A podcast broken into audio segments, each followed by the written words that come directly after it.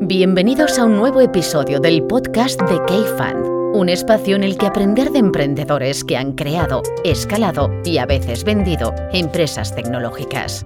Buenos días a todos, estoy aquí con Máximo Isma, ¿cómo estáis? Hola. Buenas, Jaime, ¿qué tal? Oye, contadnos un poquito, bueno, Máximo Isma de Soluble Studio, después contaréis un poquito qué es Soluble, pero ¿cómo acaba un, un arquitecto y un filósofo aquí, o haciendo esto que hacéis hoy en día del tema de branding? Dale tú, Máximo, que quizás es lo que está más lejos. Sí, ¿no? El filósofo. El filósofo. No, pues yo estudié filosofía porque en aquel momento era lo que me molaba, pero lo que me gustaba hacer en el fondo era diseñar. Y yo salí de la carrera, no me no tenía O sea, que ya te gustaba diseñar de Me pequeñito. gustaba, me gustaba un Mm. poco ahí hacer mis tonterías y salí de la carrera sin que no quería ser profesor de filosofía, la verdad. Y bueno, sí que vi una relación entre la publicidad, la filosofía, el diseño, el concepto y tiré por ahí. Y empecé a trabajar en pequeños estudios, agencias pequeñitas, freelance. Y bueno, luego estuve ya 12 años de freelance.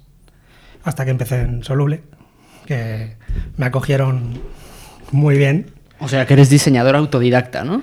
Sí, bueno, hice al, al salir un poco, empecé, empecé en una empresa de, de señalética, ¿sabes? Hacer señales para, para polígonos y demás. Y allí me, me contrataron por dos meses y a los dos meses dieron cuenta que no tenía ni idea. Y me dijeron, pero prepárate, estudiate esto. Y vi que me molaba, ¿no? Vi que había problemas de lo que el diseño llevaba luego la imprenta y demás en aquel momento. Y entonces empecé a prepararme. Hice varios cursos y tal. Y uno de los profesores de- del curso me dijo, pues, entras para mi estudio. Y empecé a trabajar con él. Y entonces ya pues, fue la cosa para adelante y me moló aquello y, y fue tirando. Fue guay. Isma, ¿y tú? Bueno, es un camino, parece más directo de arquitectura a lo que haces hoy en día. Sí, pero- depende. Sí que me lo han planteado muchas veces, ¿no? Oye, sí que De- tiene la voz radiofónica, ¿eh? Sí, tío. comparada con la mía, es otra cosa. Calla, que me va a poner nervioso, me va a temblar la voz. No, hombre, no. Em, yo fue un poco también parecido, ¿no? Al final, mm, el diseño es algo que me ha interesado desde, desde pequeñito y a la vez, pues, se me anda bien los estudios, ¿no? En la parte de eso, bachillerato. Entonces llegó el momento de tomar la decisión de la carrera y lo tenía claro desde los 11, 12 años. Viendo un capítulo de, Cam- de Punky Brewster, de hecho. What? Sí. Donde la amiga del piso de arriba, la vecina, le dice que quiere estudiar arquitectura porque le gusta mucho dibujar y las matemáticas. Y dije, hostia, mira, pues, pues igual.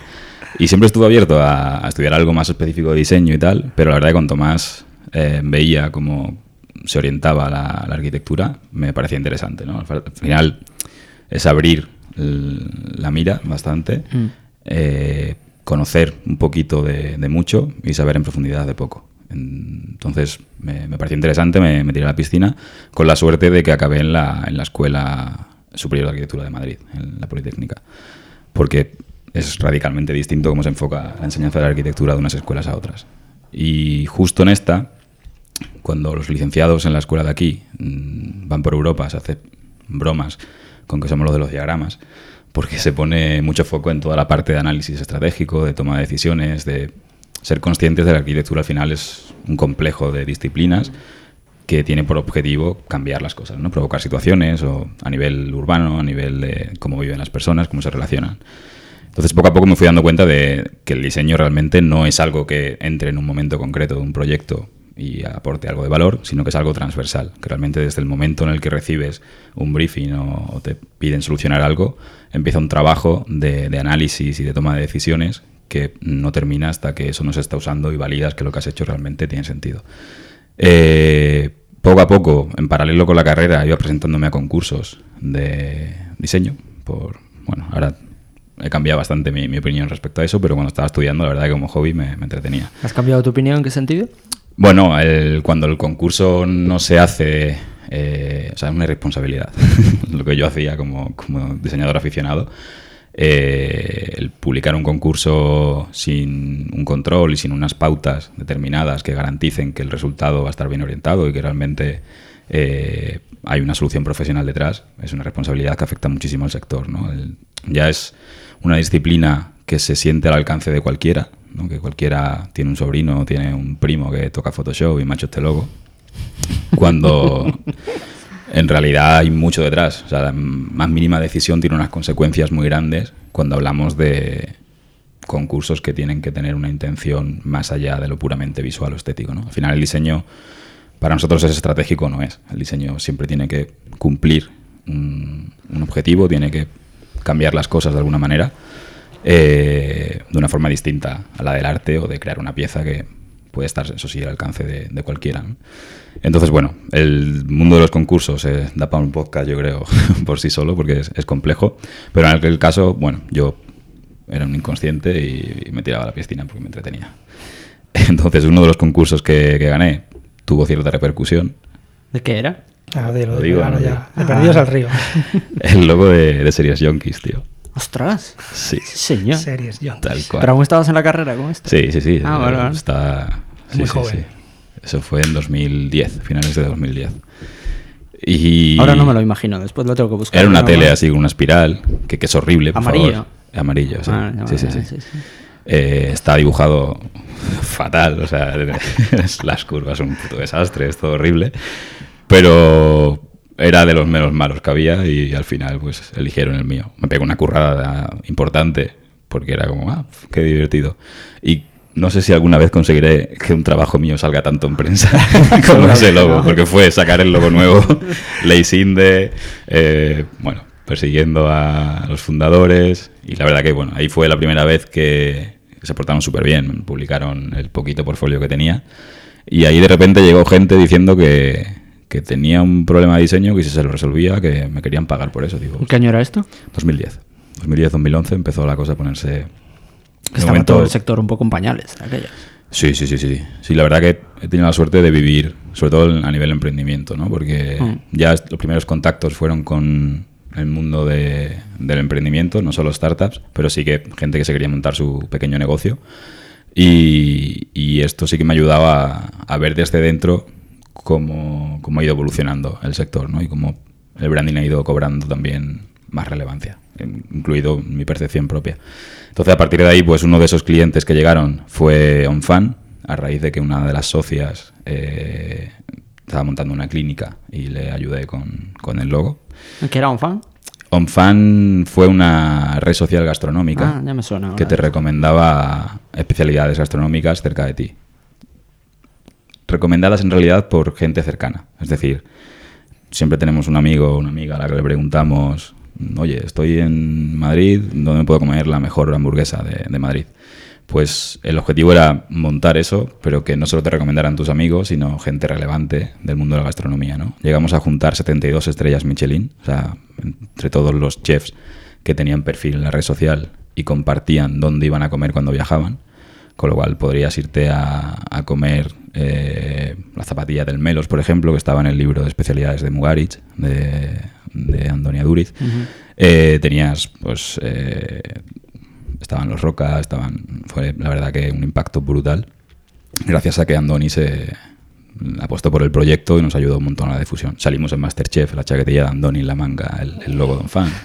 Fue guay, fue mi máster particular, porque un equipo súper chulo con, con un montón de, ganas y la verdad que aprendimos muchas cosas a base de, fallar, ¿no? Porque al final era un proyecto que nació en 2012, que requiere una masa de usuarios realmente grande, pero bueno, en ese camino Guaira apostó por, por el proyecto, entonces fuimos a, la aceleradora, yo fui a Barcelona para estar en, en el meollo y ahí empezó un poco la, la trayectoria de, de Soluble quizás, ¿no? porque esto nos abrió las puertas a un montón de proyectos y nos fuimos especializando en, en startups, en tecnología, en producto, en servicios innovadores, hasta el punto que Guaira dijo, oye, esto que estás haciendo con el diseño para que un fan destaque cada dos semanas en las reuniones de Big Weekly que hacemos, Mm. lo quiero para todas. Y ahí empecé a trabajar con Guaira Madrid, Guaira Barcelona, algún proyecto en Londres también, ayudándoles a los equipos básicamente a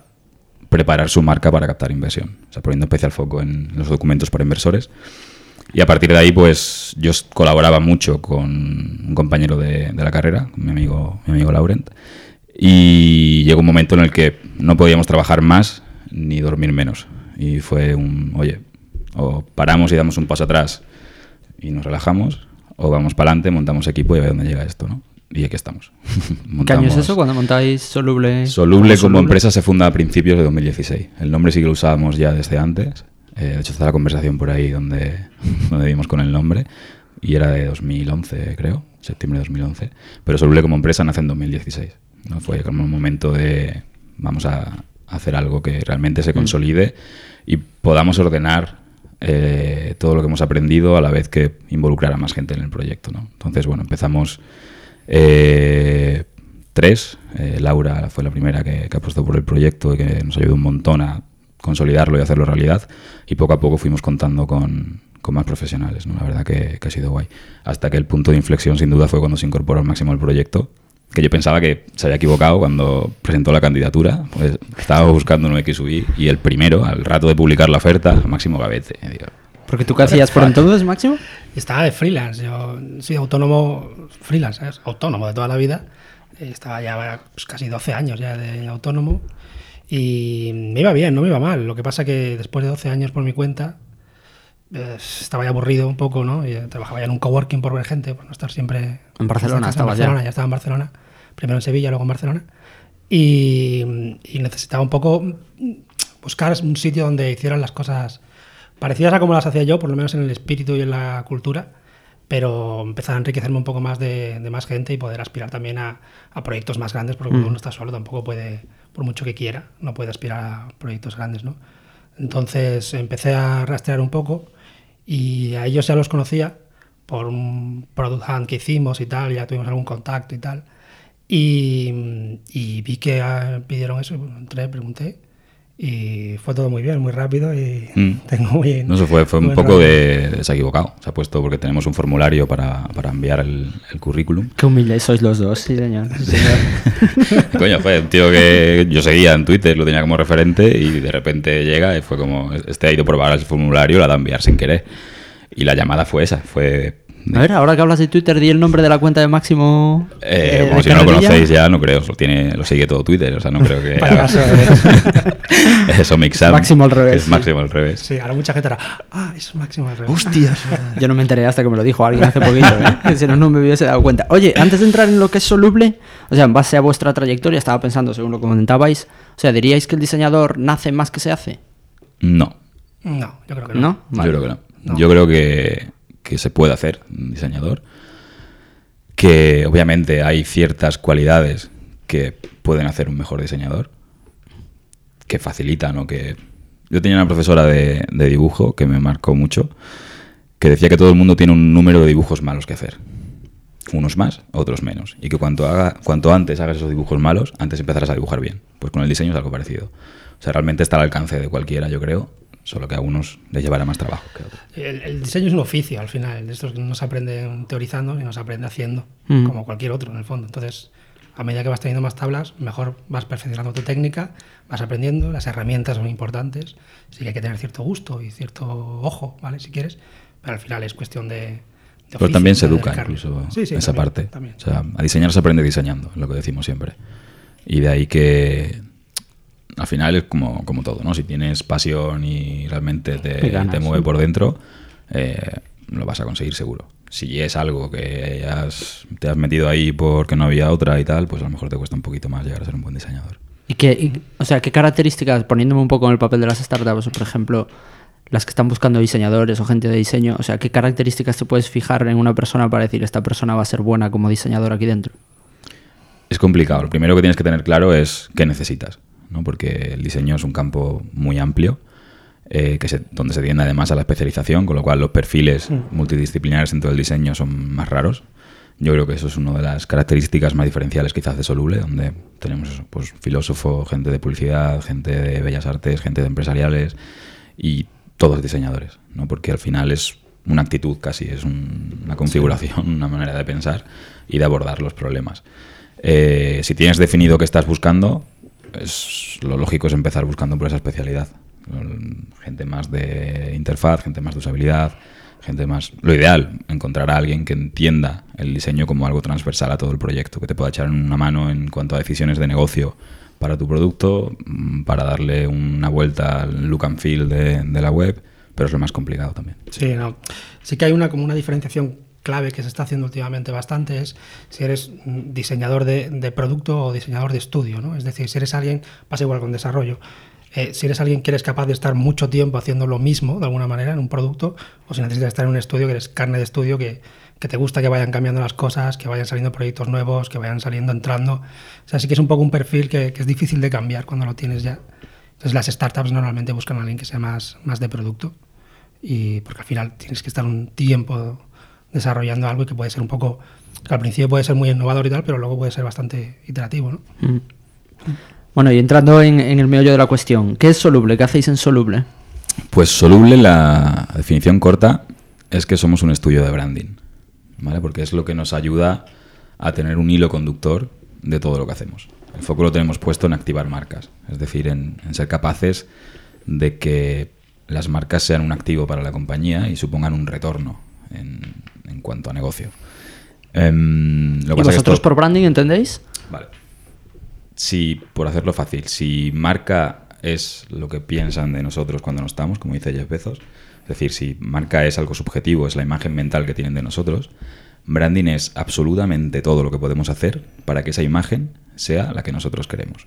¿vale? Con lo cual, el diseño es solo una parte de lo que podemos hacer para que una marca eh, se perciba como, como perseguimos.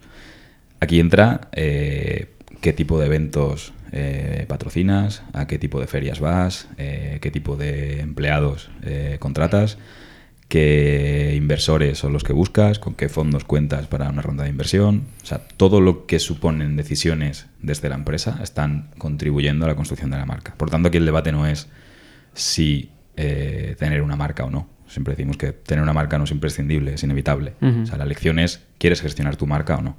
Y branding es todo lo que puedes hacer para gestionar esa marca. Con lo cual hay un peso de la estrategia muy, muy grande que va a ir activándose en distintos puntos de contacto que llamamos, que son al final oportunidades de interacción entre las marcas y, sus audiencias. Entonces, con, con este tipo de, acciones lo que conseguimos es que realmente se fortalezcan unos vínculos entre las empresas y los públicos, tanto hacia adentro con los empleados como hacia afuera, donde bueno, nos posicionamos de forma que no interfiera o no, no juegue un papel demasiado clave el, valor que estás aportando de forma directa, es decir, los beneficios de tu producto, tu servicio, sino que hay una relación más allá y nos podemos saltar el competir por precio o el competir por funcionalidad. ¿no? Yo al final apuesto por una marca porque me siento identificado, porque realmente tengo un vínculo con ella. ¿Qué pasa? que cuando empezamos el discurso por detrás, la lista de cosas que finalmente hacemos es muy larga. Al final estructuramos en tres bloques lo que hacemos, que es estrategia, identidad y activación, y el bloque de activación es generoso. Al final la estrategia va a estar eh, muy presente al principio, pero en realidad va a ser transversal a todo. Identidad nos va a servir para dar con los recursos tangibles que nos van a permitir aterrizar esa estrategia abstracta que hemos definido en la fase anterior. Y el bloque de activación incluye todas aquellas acciones que vamos a llevar a cabo para activar, obviamente, esa estrategia que hemos definido. Y aquí entran desde cuestiones diarias del día a día de comunicación, contenidos, eh, cosas más pequeñas, digamos, o más de- del día a día, no pequeñas, eh, pero también proyectos más grandes como producto digital, dar una vuelta a nivel de conceptualización, de usabilidad, de interfaz, sistemas de diseño. Últimamente estamos haciendo proyectos de, de oficinas también, dándole una vueltita, sobre todo por mi madre que me pagó la carrera, pues que la arquitectura tenga también algo de presencia. ¿no? Básicamente lo llamamos arquitectura estratégica, que es como activar los valores de una marca en un espacio de trabajo. Al final son personas Ujú. que están trabajando, que están interactuando y no es lo mismo trabajar en una empresa que en otra, igual que no es lo mismo un lugar de trabajo que otro. ¿no? Pues cómo hacer coherente ese lugar de trabajo con el posicionamiento de marca que estás buscando para que exista una continuidad en el discurso y una coherencia en todos los puntos de contacto. Eso también lo estamos llevando a cabo. ¿Y esto es un trabajo que hacéis, o sea, con qué tipo de compañías? ¿Con startups, empresas más grandes? La historia empezó con startups, pero lo, que nos fuimos dando cuenta es que hemos mm, desarrollado una metodología que resulta útil no solo para las startups, sino para todas las compañías que tienen voluntad de trabajar de una forma distinta, basada en la agilidad, basada en la flexibilidad, en que los proyectos salgan y con el foco puesto en los resultados y en el retorno. Nosotros no somos una agencia al uso, no somos eh, una de las grandes y esto tiene muchas ventajas. Tenemos el, al final el foco puesto en que el- nuestro trabajo tenga un retorno directo, que mm, no nos perdamos en informes y en PDFs de 200 páginas que se guardan en una carpeta y nunca más se vuelven a abrir, sino que todo lo que hagamos sea para algo, con un objetivo y que se pueda medir ese objetivo. Es, es el enfoque que hace que para las startups sea especialmente eh, beneficiosa esta manera de enfocarlo, porque el, el, tiempo y el dinero son recursos muy limitados. Pero luego si vienen empresas consolidadas con, que buscan esa manera de trabajar, también le podemos dar solución. ¿no? Entonces al final estamos trabajando en el ecosistema startup, pero a la vez con empresas más consolidadas. Por ejemplo, ahora estamos en un proyecto con Volkswagen Group, donde estamos trabajando igual que con una startup, solo que ellos pues internamente funcionan de otra manera, pero la relación con nosotros es como con cualquiera uh -huh. de nuestros clientes. Al final, eh, la parte de, de startups es la parte de agilidad que tienen. Nosotros nos hemos ido adaptando, hemos ido aprendiendo las metodologías que tienen ellos y luego también la parte diferenciadora dentro del estudio es la parte de desarrollo, ¿no? que quizá un, un estudio habitual de, de, branding no ofrece desarrollo, que es algo que sí ofrecemos dentro de, del propio estudio. ¿no? Entonces, poder dar un servicio global, tanto de estrategia, identidad y luego también desarrollo de esos puntos de contacto en producto digital, es algo diferenciador con respecto a, al resto de estudios ¿no? o agencias mm. que hay alrededor. Mm. Y volviendo a lo que decía antes de ponernos en la piel de, de, de, de, lo que suele ser la audiencia, que al final normalmente son startups. O sea, no, estaba pensando yo ahora según hablabais y yo, por ejemplo, que empiezo a interesarme por el sector, no sé, en 2013 aproximadamente, uh -huh. pues hoy hay mucha más conciencia de diseño de lo que había entonces. Muchísimo más. Eh, ¿Ha cambiado eso también en la parte de branding? ¿O la Muchísimo. parte de branding sigue siendo también algo de pico y pala, de, de que las startups, o sea, son conscientes al principio, sobre todo en más etapas early stage, de la importancia del branding sí. o, o, por qué deben de darle sí, importancia sí, a la parte hay, de branding? Hay mucha más conciencia ahora, igual que hay mucha más conciencia en diseño en producto digital, la hay en marca, más que nada porque se ha visto que las de fuera lo han hecho y les ha funcionado. Es decir, cuando Airbnb mete en marca, cuando Uber mete en marca y aquello luego tiene el retorno que tiene, pues claro, aquí, a ver, vivimos de lo que vemos de fuera y al final lo aplicamos, ¿no? Entonces se va viendo que hay una, un, una cultura en el ecosistema startup. Un interés, ¿no? Hay, hay una inquietud Exacto, que quizás antes costaba más, pero ya simplemente lo hemos visto, por ejemplo, hablábamos en el Four Years From Now, en el evento de paralelo al Mobile World Congress. Tuvimos stand tanto la edición de 2018 como, como en 2019 y la gente que se acercaba al stand mmm, vamos notando cómo madura su propio discurso, ¿no? Lo, lo, que te piden o saben que lo que necesitan a lo mejor no es o lo que ellos están buscando a lo mejor no es lo que necesitan realmente y están más abiertos a que el discurso que, que tenemos cale. ¿no? Esto sí se ha notado muchísimo, muchísimo. O sea, ya el, muy poquita gente nos llega pidiendo un logo. Eso para Hmm. nosotros yo creo que es un triunfo el, el, que se entienda que marca es mucho más que el logo. ¿no? De hecho, o sea, ha habido veces que se puede hacer un rebranding sin tocar el logo realmente con un reposicionamiento, con un cambio a la propuesta de valor, activando distintos puntos y que tú luego sigas siendo el mismo.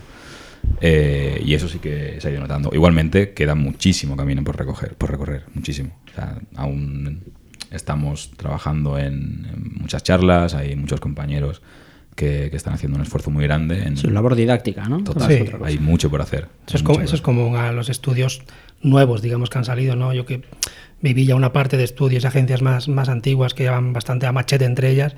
Ahora sí que hay entre estudios más pequeños, una nueva cultura más de bueno, hay pastel para todos, vamos a generar bastante cultura porque al final de eso nos vamos a beneficiar todos, ¿no? Entonces, eh, sí que todos intentamos, cada uno un poco en su sector más, más enfocados, pero intentamos hacer un poco de cultura de, diseño para que se vea que el ecosistema es fuerte en eso. En cuanto a, lo que comenta Máximo del sector, creo que otro punto clave de, de Solule es, cómo hemos crecido con el ecosistema. Al final no somos una startup como tal, pero somos emprendedores, o sea, venimos de, otro mundo. Eh, nos hemos labrado las relaciones que tenemos a base de, trabajar mucho y supongo que más o menos bien. Y, esto ha hecho que para nosotros las startups sea nuestro ADN, o sea, no, no es lo que hemos visto en muchas ocasiones de las grandes de intentar reinventarse o de tengo que molar o por mi marca me conviene estar relacionado con startups, aunque no salgan rentables esos proyectos y al final me los acaban pagando los clientes del IBEX. Eh, nosotros no tenemos clientes del IBEX, al menos todavía. Bueno, Telefónica podría decirse, pero, pero no es el foco en cuanto uh -huh. a la manera de trabajar. ¿no? No, la manera de trabajar que tenemos con Telefónica, por ejemplo, es igual que la que tenemos con, con las startups. O sea, es una cuestión de, de metodología y de enfoque. Entonces, sí que hemos visto que entender desde dentro y, y realmente comprender cómo funcionan las startups, qué problemática tienen, qué contexto le- les rodea, es clave para poder llevar a cabo el, trabajo que hacemos. ¿no? Que cuando alguien que está acostumbrado a otra manera de trabajar intenta trabajar con una startup, rara vez sale bien, ¿no? porque bueno, la rentabilidad es muy complicada, el objetivo se pierde, no se tienen en cuenta factores o variables que, son clave, como por ejemplo que una startup es muy probable que pivote, ¿no? que mm, invierta en una marca de la forma tradicional y te deje de valer al año porque has tenido que cambiar de algo tan sustancial como ser de B2C a B2B, que es algo que nos encontramos muy a menudo. Hmm. Relacionado con eso, o sea, cuando, si, por ejemplo, si yo soy el fundador de una compañía que estoy empezando, o sea, ¿cuándo creéis que debo empezar a darle importancia al branding? Ayer. Vale, me, esperaba esa respuesta, pero claro, o sea, desde el punto de vista, volviendo al punto de vista del fundador, al final, pues tienes un tiempo limitado, tienes unos recursos limitados, tienes que hacer, hacer el producto, tienes que intentar venderlo, tienes que contratar. ¿Cómo, cómo encajas todo el, branding en todo que- ese puzzle? que el branding tiene que ser algo que acompañe al desarrollo de la empresa. O sea, estamos decididos a que cale el mensaje de que el branding no tiene por qué ser algo caro, lento y solo para las grandes, sino que realmente, como hemos dicho que el branding es todo lo que afecta a la marca, hay acciones coherentes con el momento en el que estás. Con lo cual podrás hacer branding en el momento de fundar la empresa, simplemente dedicándole más de una tarde a encontrar el nombre o leyéndote tres artículos y siendo capaz de validar a nivel técnico que tiene que cumplir un nombre o mm, sabiendo a dónde quieres llegar y tener una visión muy clara y saber si los códigos visuales que estás utilizando mm, a nivel de color, o sea, cosas muy básicas, te, está- te pueden ayudar a, a perseguir ese objetivo o no. O sea, hay un montón de decisiones pequeñitas que desde el momento que te mm, pones a fundar una compañía son importantes. No, en cuanto a eso también es en el momento que, que un emprendedor empieza con una startup, una cosa que normalmente suelen- tener muy claro es la cultura de empresa que quieren tener, o por lo menos los valores que quieren transmitir. Bueno, a veces lo tienen claro. Bueno, al menos sí que vienen de algún sitio, Sí, sí. o vienen y quieren al menos saber lo que, por lo que quieren apostar, ¿no? A veces nosotros cuando nos enfrentamos, nos encontramos con, con los fundadores, son ellos al final los que dan el peso de, de por dónde va a ir, ¿no? La cosa. Entonces, poner eso a veces en, en negro sobre blanco, escrito en algún sitio y, y poniendo los valores, acabas de hacer un trabajo solo haciendo eso que te va a valer mucho para los próximos em- empleadores que tengas allí, los próximos trabajadores, la gente que venga, que sepan por qué estás apostando, más allá del nombre, del color y del diseño como tal, eh, ir empezando a hacer pequeños pasos en la propia cultura es lo que hará que luego vayas creciendo de manera sólida. Al final la, la visión de esos fundadores es core en cualquier marca. Sea, una marca que no responde a, a los principios del equipo fundador raramente se sostiene. Entonces, tener claro estos puntos de anclaje eh, sobre lo que vamos a poder construir una marca sólida es fundamental. De hecho, la consecuencia de este enfoque de trabajar con startups es quizá ese. ¿no? Nosotros somos muy pesados con que las marcas tienen que nacer desde dentro. Las marcas tienen que ser auténticas para que sobrevivan. Y es la manera que tenemos de resolver que una marca para una startup valga hoy y valga mañana cuando cambien su modelo de negocio. Y que una marca sea auténtica quiere decir. Que esté basada en los principios de las personas que la hacen posible. De ese equipo fundador, de esa visión, de esos valores, de esa cultura que persiguen los fundadores y que al final hagas lo que hagas va a estar presente. Va a estar detrás de la manera de afrontar un problema u otro distinto. Es decir, si tenemos un principio de transparencia, de horizontalidad y, y de cercanía con, con nuestros clientes, porque somos así como personas, y soy así en mi empresa y en mi casa y con mis amigos, eso es sostenible. El impostar una marca no es sostenible. El entrar en una empresa que no está alineada con mis valores como persona no es sostenible. Se acabará fastidiando o la marca o yo. Entonces, cuando son empresas pequeñitas, el- la consecuencia de esto, la relevancia de esto es, es brutal. Y es lo que nos permite hacer que marcas que sobrevivan a, cuando una startup pivota. ¿no? El hecho de que las personas que están dentro son las que hacen la marca, no tanto el, incluso el sector o el servicio, que luego obviamente también influye. ¿no? Estoy hablando de, fases muy iniciales. No, nosotros siempre decimos que, que no inventamos nada, no, no llegamos allí diciéndote, mira, a partir de ahora vas a ser así. Eso duraría poquísimo. Lo que hacemos, es ordenar, pulir en función de las metodologías, de un saber un oficio y, poco más, ¿no? Pero si empezamos a decirte ahora que mañana tienes que comportar así porque tu, tu, público tal va a ser este y ahora los millennials hacen no sé qué y la red social no sé cuánto y tal, eso no te va a funcionar. Eh, mañana habrá cambiado todo y no tendrá ningún sentido porque te has construido sobre algo vacío, ¿no? Al final son los valores y sean los que sean, ¿eh? no, siempre tienen que ser un poco los mismos de transparencia, honestidad, que siempre son un poco clichés. A lo mejor tienes otros valores, pero si son esos, si son los tuyos y puedes transmitirlos bien a, a, quien va a ser al final tu audiencia, es lo que te dará la clave para, para seguir. Generalmente nos llegan eh, proyectos que saben dónde tienen que posicionarse o al menos tienen detectado que no está funcionando. Entonces, oye, yo quiero llegar hasta aquí. Entonces, lo primero que decimos es, ok, vamos a validar que realmente tienes que estar ahí, que existe una oportunidad, pero sobre todo vamos a validar que tienes la materia prima necesaria para llegar hasta ahí.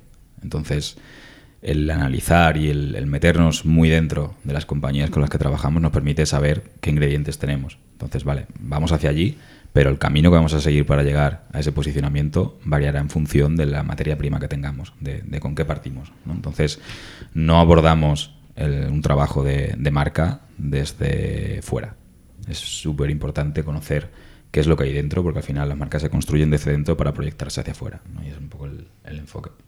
Oye, desde el punto, antes tocabas, decías una cosa máximo y decías que cuando hablábamos si hay más repercusión hoy en día o más conciencia de marca, decías el caso de Airbnb mm. y Uber y decías algo así como que la gente se da cuenta del retorno que eso te proporciona. Mm. Al final, desde el punto de vista de la startup, ¿cómo puedes medir el retorno de esto? Mm. Esa, es, esa, es, la pregunta del millón. Total. Y, y cada vez se puede hacer más, porque cada vez se puede escuchar más.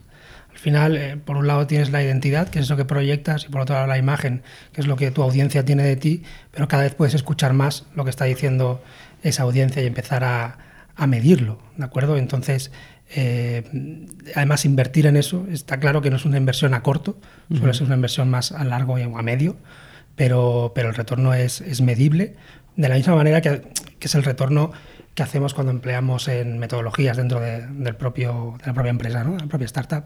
Ese, al principio puede ser que estamos perdiendo el tiempo en hacer eso, pero a la larga vamos viendo que, que haber hecho esa inversión al principio eh, nos da un retorno importante. Esto pasa mucho, ¿no? no nadie pone en cuestión el pararse antes de un proyecto, organizarlo, a desglosarlo en tareas, adjudicar tareas, estimar tiempos. Y igual estás, tienes a, a cuatro personas paradas mm. eh, para organizar el proyecto y nadie cuestiona que eso no haya que hacerlo. No, no, pero ponte a currar ya que, no, no. O sea, eso es fundamental para que luego el proyecto vaya bien y, salga a tiempo y todo el mundo tenga la visión global. Pues con la marca es lo mismo.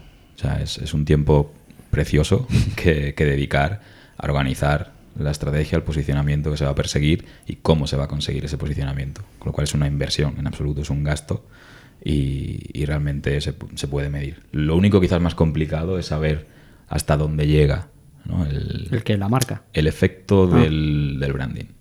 Porque ya de por sí es, una, es algo complejo, intervienen un montón de disciplinas, mm. un montón de, de, decisiones, pero luego aparte, seamos honestos, no es magia. O sea, aquí esto no es una panacea. De hecho, lo principal es que esté fundamentado en una realidad de producto, en una realidad de servicio. Al final una marca es una promesa, tienes que garantizar que vas a cumplir esa promesa, si no, eso va, va a acabar mal. Entonces, hay muchas decisiones y muchas acciones paralelas a nuestro trabajo. Con lo cual, lo más difícil de medir es cuánto es atribuible a nosotros y cuánto es por decisiones estratégicas de negocio o cuestiones donde no hemos intervenido.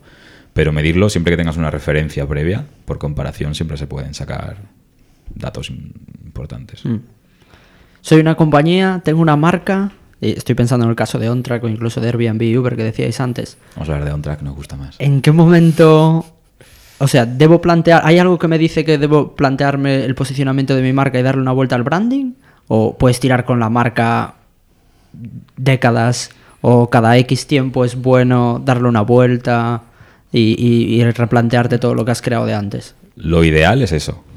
La realidad es que hasta que no es algo muy evidente, mmm, si no ha habido un enfoque eh, desde el principio centrado a la marca, pues que nos cueste darnos cuenta de que está pasando algo.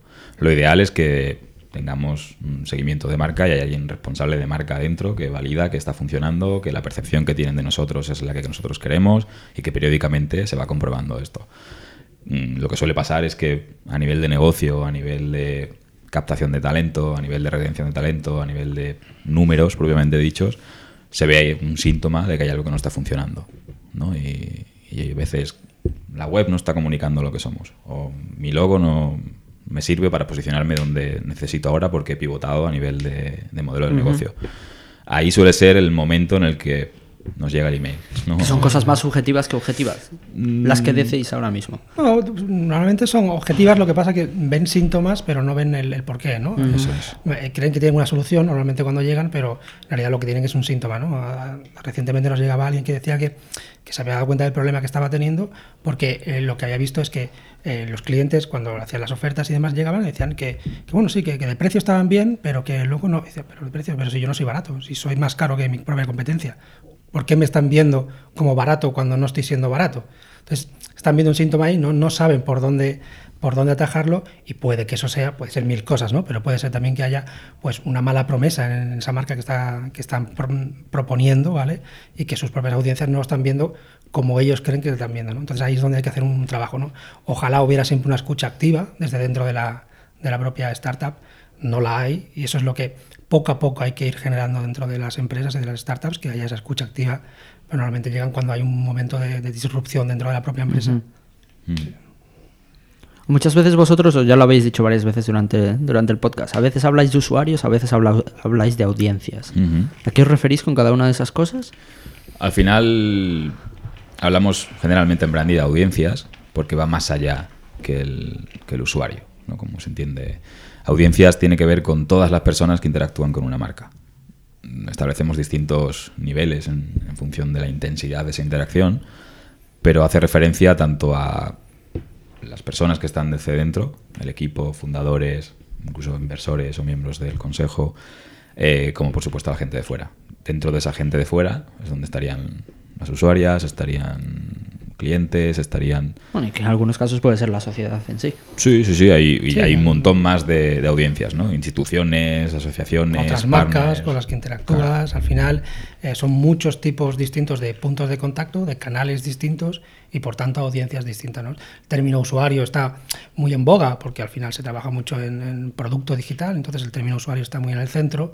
Eh, nosotros lo abrimos un poco más a, a audiencias, pues porque los clientes no tienen por qué ser los usuarios, eh, los usuarios no tienen por qué ser los clientes y al final pues tú puedes estar apelando a eso, a inversores, a trabajadores externos, internos, a otra gente que no son los usuarios de tus propios productos, pero sí que son audiencias de tu marca. ¿no? Usuarios serían una audiencia, pero audiencias hay muchas más. Oye, ¿qué importancia tienen los trabajadores dentro de todo este proceso? Porque una de las frases que, que hablábamos antes decíais algo así como que las, las, las actuaciones deben de empezar, o sea, las activaciones deben de empezar con los trabajadores. Es fundamental. Es fundamental y yo creo que además es parte, no, no totalmente diferencial del estudio, pero sí que clave en cómo enfocamos nosotros los proyectos de branding. ¿no?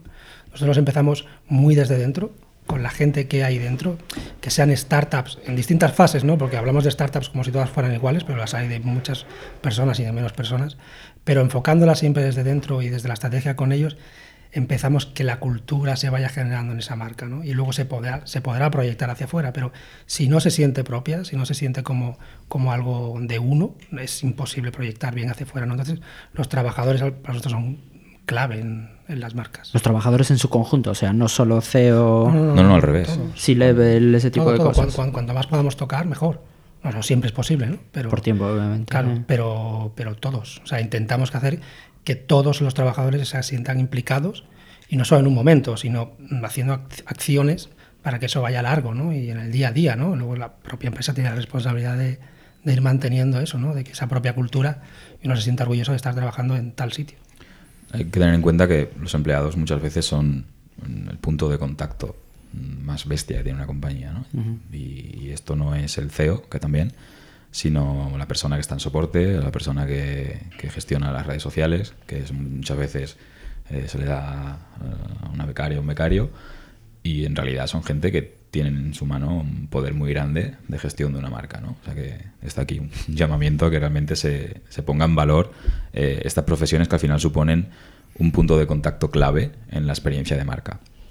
En este sentido, es fundamental que quien participa de una marca sea consciente de cuál es el posicionamiento de esta marca, qué es lo que tiene que construir, ya sea con keywords, ya sea con los valores, ya sea con el tono a la hora de hablar, ya sea con... Hay un montón de, de recursos, eh, pero si decíamos que una marca es una promesa, también lo es a la hora de captar talento. Con lo cual tenemos que garantizar que lo que estamos proyectando hacia afuera mm, responda a, a lo que se encuentra alguien que se incorpora por primera vez a la empresa.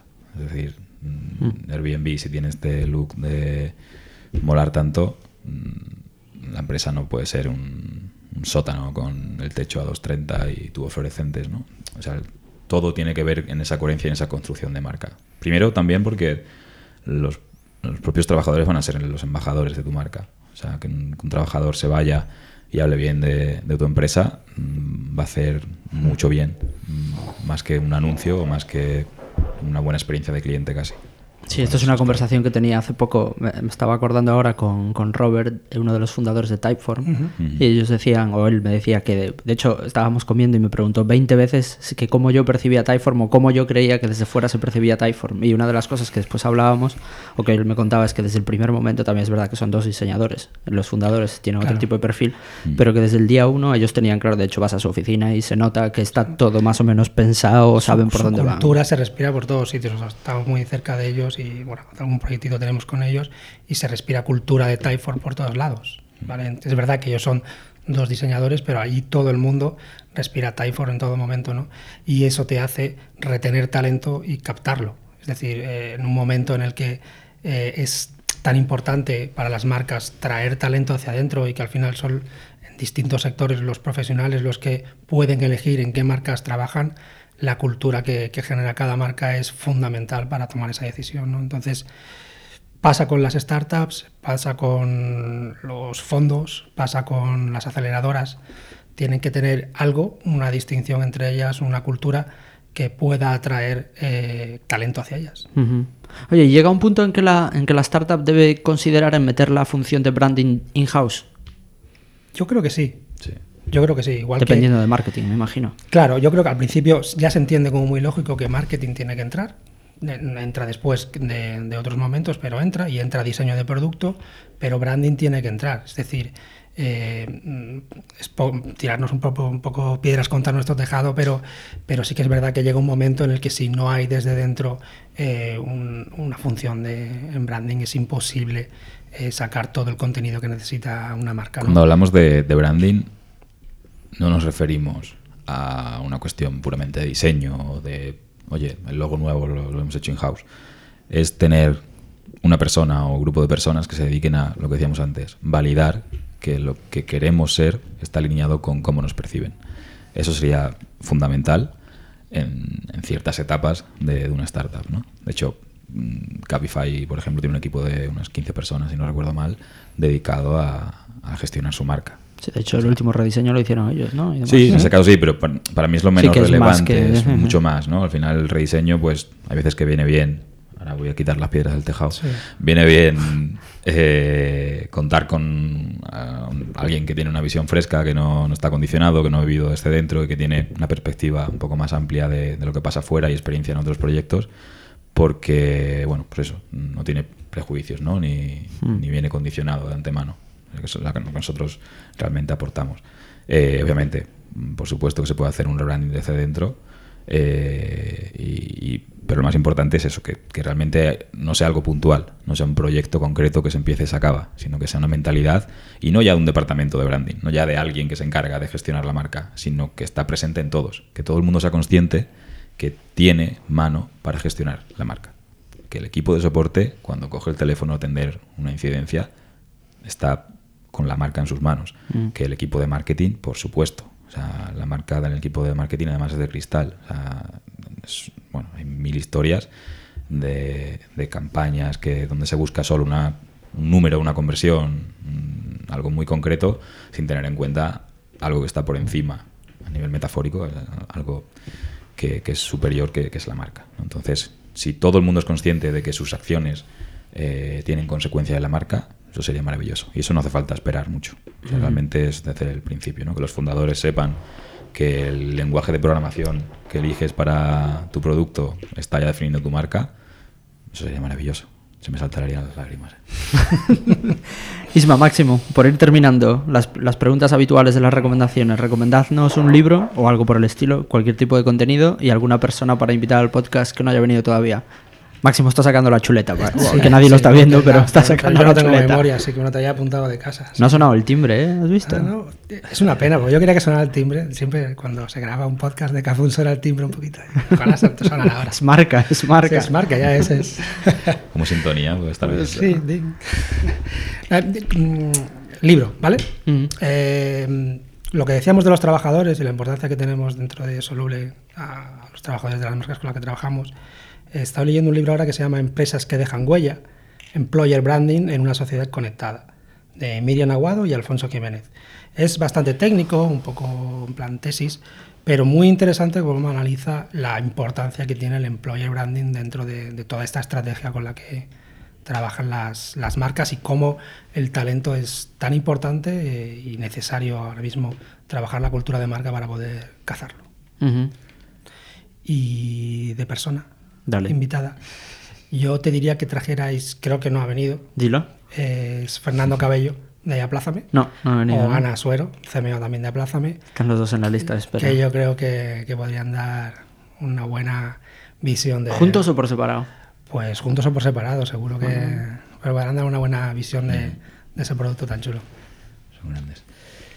Yo voy a tirar de ella casi un clásico, porque es un, un libro que me, que me gusta mucho y de alguien que aprendí muchísimo, sobre todo esto que hemos hablado de construir las marcas desde dentro, que es la- el libro La empresa más feliz del mundo, de David Tomás. Inversor en K, además. ¿Perdón? Eso no lo sabía, que es inversor aquí. Sí, Sí, sí, sí. Sí, es inversor de K. Cliente y la verdad que estamos súper agradecidos. Y el proyecto que, que hicimos con, con Cyberclip de rebranding fue una gozada porque había tal conciencia de marca ya en esa compañía que fue simplemente abrir la puerta a que se contara y se proyectara lo que realmente estaba pasando dentro. ¿no? Me parece fascinante y, y en Soluble directamente aprendemos muchísimo de Cyberclick en cuanto a los procesos de, de selección de, de personal, la cultura, la, la forma de intentar llevar la relación profesional un pasito más allá y que ya que es gente con la que vas a pasar un tercio de tu Muchas vida, horas. pues que, que esa relación sea, sea rica, ¿no? Eh, entonces en este libro David hace una analogía en forma de novela muy sencillita donde realmente se, ve la importancia que tiene la cultura empresarial y la lectura, si la hacemos desde la marca, tiene que ver con todo esto que hemos estado hablando, ¿no? que el, el que tus empleados y tus empleadas se sientan partícipes del proyecto, compartan la visión y realmente todo el mundo esté en el mismo barco, remando en la misma dirección, es fundamental para que, por un lado, el negocio vaya bien, que no nos olvidemos que es el objetivo de todo esto. Y por otro, a un nivel más espiritual, que a mí me, me ayuda a dormir tranquilo por las noches, es que las personas sean felices trabajando. ¿no? Al final, Soluble en un principio salió porque no queríamos trabajar en, en una empresa convencional y disfrutar trabajando eh, es fundamental. Mm, Para nada estoy diciendo eso de que quien trabaja en lo que le gusta eh, no tendrá que trabajar un día en su vida. Ojalá. Ni de, ni de broma. Pero sí que es importante. Y en cuanto a las personas, eh, voy a apostar por dos mujeres del ecosistema. Eh, por un lado, Paloma Castellano, de. Guaira, que creo que tiene una visión desde dentro del ecosistema eh, muy reveladora en muchos aspectos.